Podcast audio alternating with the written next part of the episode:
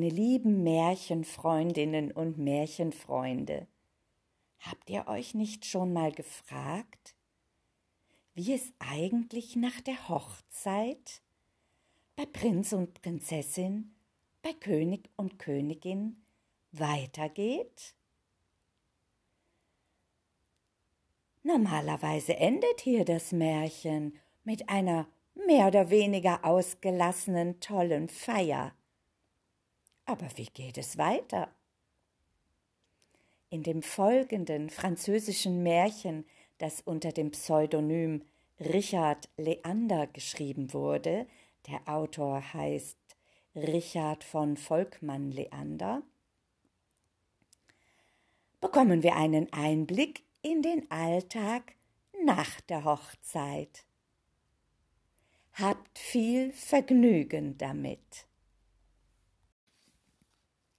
Der König von Makronien, der sich schon seit einiger Zeit gerade in seinen besten Jahren befand, war eben aufgestanden und saß unangezogen auf dem Stuhl neben dem Bett.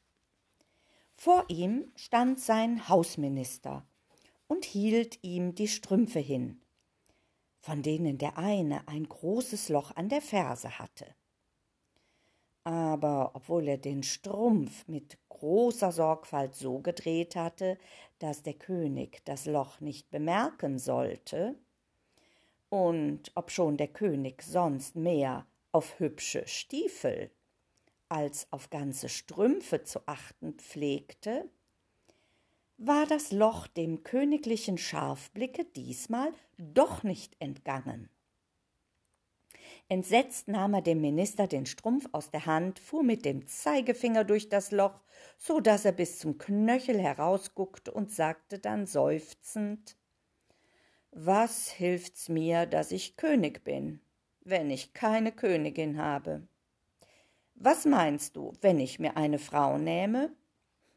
Majestät, antwortete der Minister, das ist ein sublimer Gedanke, ein Gedanke, der gewiss auch mir ganz untertänig aufgestiegen wäre, wenn ich nicht gefühlt hätte, dass ihn Eure Majestät jedenfalls heute selbst noch zu äußern geruhen würde. Schön, erwiderte der König. Aber glaubst du, dass ich so leicht eine Frau finden werde, die für mich passt?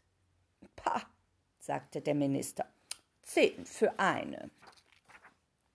Vergiss nicht, dass ich große Ansprüche mache. Wenn mir eine Prinzessin gefallen soll, muss sie klug und schön sein. Und dann ist noch ein Punkt, auf den ich ganz besonderes Gewicht lege. Du weißt, wie gerne ich Pfeffernüsse esse. In meinem ganzen Reiche ist kein einziger Mensch, der sie zu backen versteht. Wenigstens richtig zu backen. Nicht zu hart und nicht zu weich, sondern gerade knusprig. Ja, sie muss durchaus Pfeffernüsse backen können. Als der Minister dies hörte, bekam er einen heftigen Schreck. Doch sammelte er sich rasch wieder und entgegnete ein König wie Eure Majestät werden ohne Zweifel auch eine Prinzessin finden, die Pfeffernüsse zu backen versteht. Nun, dann wollen wir uns zusammen umsehen, versetzte der König, und noch an demselben Tag begann er in Begleitung des Ministers die Rundreise zu denjenigen seiner verschiedenen Nachbarn, von denen er wusste, dass sie Prinzessinnen zu vergeben hatten aber es fanden sich nur drei Prinzessinnen, die gleichzeitig so schön und klug waren, dass sie dem König gefielen. Und von diesen konnte keine Pfeffernüsse backen. Pfeffernüsse kann ich freilich nicht backen, sagte die erste Prinzessin, als der König sie danach fragte. Aber hübsche kleine Mandelkuchen, bist du damit nicht zufrieden? Nein, antwortete der König. Es müssen partout Pfeffernüsse sein. Die zweite Prinzessin, als er die nämliche Frage an sie richtete, schnalzte mit der Zunge und sagte ärgerlich Lasst mich mit euren Albernheiten zufrieden. Prinzessinnen, welche Pfeffernüsse backen können, gibt es nicht.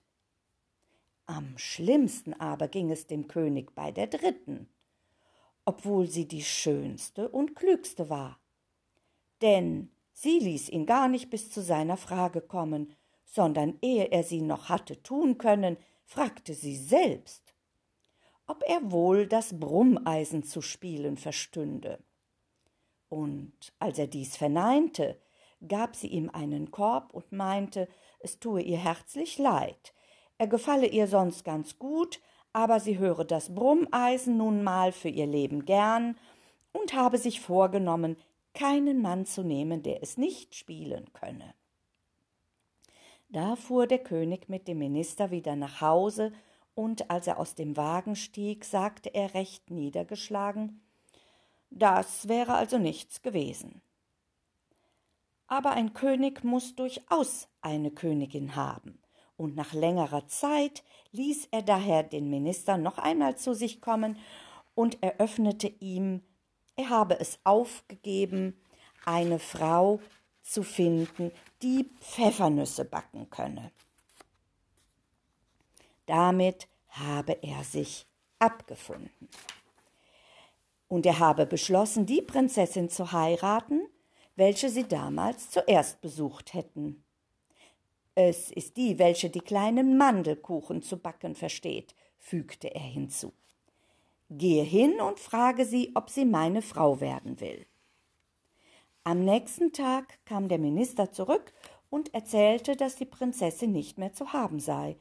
Sie hätte den König aus dem Lande, wo die Kapern wachsen, geheiratet. Nun, dann gehe zur zweiten Prinzessin.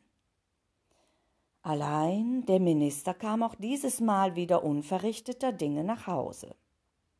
Der alte König habe gesagt, er bedaure unendlich, aber seine Tochter sei leider verstorben, und so könne er sie ihm nicht geben. Da besann sich der König lange. Weil er aber durchaus eine Königin haben wollte, so befahl er dem Minister, er solle doch noch einmal zur dritten Prinzessin gehen. Vielleicht habe sie sich inzwischen anders besonnen. Und der Minister musste gehorchen, obgleich er sehr wenig Lust verspürte und obschon ihm auch seine Frau sagte, dass es gewiss recht unnütz wäre. Der König aber wartete ängstlich auf seine Rückkunft, denn er gedachte der Frage wegen des Brummeisens, und die Erinnerung daran war ihm ärgerlich. Die dritte Prinzessin jedoch empfing den Minister sehr freundlich und sagte zu ihm Eigentlich hätte sie sich ganz bestimmt vorgenommen, nur einen Mann zu nehmen, der das Brummeisen zu spielen verstünde. Aber Träume seien Schäume und besonders Jugendträume. Sie sähe ein, dass sich ihr Wunsch nicht erfüllen ließe, und da der König ihr sonst sehr gut gefalle, so wolle sie ihn schon zum Manne nehmen. Da fuhr der Minister zurück, was die Pferde jagen wollten, und der König umarmte ihn und gab ihm den großen Schranzenorden mit Brettern, den Orden am Halse und die Bretter noch höher zu tragen.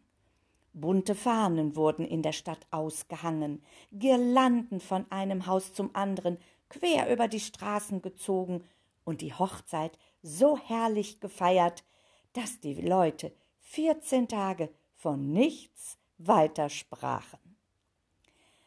Der König und die junge Königin aber lebten in Lust und Freude ein ganzes Jahr lang. Der König hatte die Pfeffernüsse und die Königin das Brummeisen gänzlich vergessen. Eines Tages jedoch stand der König früh mit dem falschen Beine zuerst aus dem Bette auf, und alles ging verkehrt. Es regnete den ganzen Tag. Der Reichsapfel fiel hin, und das kleine Kreuz, das obendrauf ist, brach ab.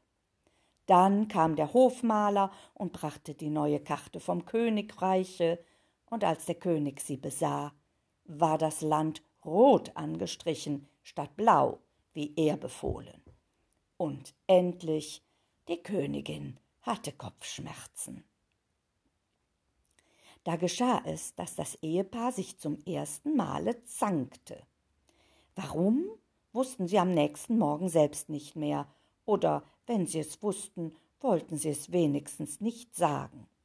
Kurz, der König war brummig und die Königin schnippig und behielt stets das letzte Wort. Nachdem sie sich beide lange Zeit hin und her gestritten, zuckte die Königin endlich verächtlich mit den Achseln und sagte Ich dachte, du wärst nun endlich still und hörtest auf, alles zu tadeln, was dir vor die Augen kommt. Du selbst kannst ja nicht einmal das Brummeisen spielen. Aber kaum war ihr dies entschlüpft, als der König ihr schon ins Wort fiel und giftig antwortete Und du kannst nicht einmal Pfeffernüsse backen. Da blieb die Königin zum ersten Male die Antwort schuldig und wurde ganz still. Und beide gingen, ohne weiter ein Wort zu wechseln, auseinander, jedes in seine Stube. Hier setzte sich die Königin in die Sofaecke und weinte und dachte, was bin ich doch für eine törichte Frau. Wo habe ich nur meinen Verstand gehabt? Dümmer hätte ich es gar nicht anfangen können. Der König aber ging in seinem Zimmer auf und ab, rieb sich die Hände und sagte Es ist doch ein wahres Glück, dass meine Frau keine Pfeffernüsse backen kann. Was hätte ich sonst erwidern sollen, als sie mir vorwarf, dass ich das Brummeisen nicht zu spielen verstünde? Nachdem er dies wenigstens drei oder viermal wiederholt hatte, wurde er immer vergnügter.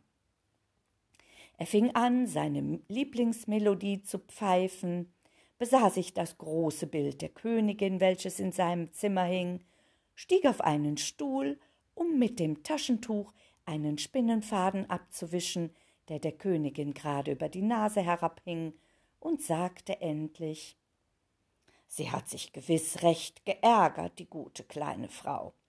Ich werde einmal sehen, was sie macht. Darauf ging er zur Tür hinaus, auf den langen Gang, auf welchen alle Zimmer mündeten. Weil aber an diesem Tage wirklich alles verkehrt ging, so hatte der Kammerdiener vergessen, die Lampen anzuzünden, obgleich es schon acht Uhr abends und stockdunkel war. Daher streckte der König die Hände vor sich um sich nicht zu stoßen, und tappte vorsichtig an der Wand hin. Plötzlich fühlte er etwas Weiches. Wer ist da? fragte er. Ich bin es, antwortete die Königin. Was suchst du, mein Schatz?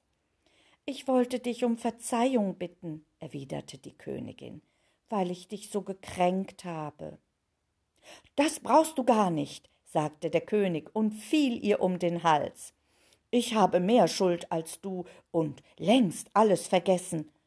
Aber, weißt du, zwei Worte wollen wir in unserem Königreiche bei Todesstrafe verbieten lassen. Brummeisen und und Pfeffernüsse, fiel die Königin lachend ein, nachdem sie sich heimlich noch ein paar Tränen aus den Augen wischte.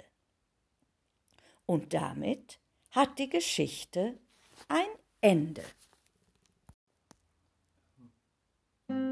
Música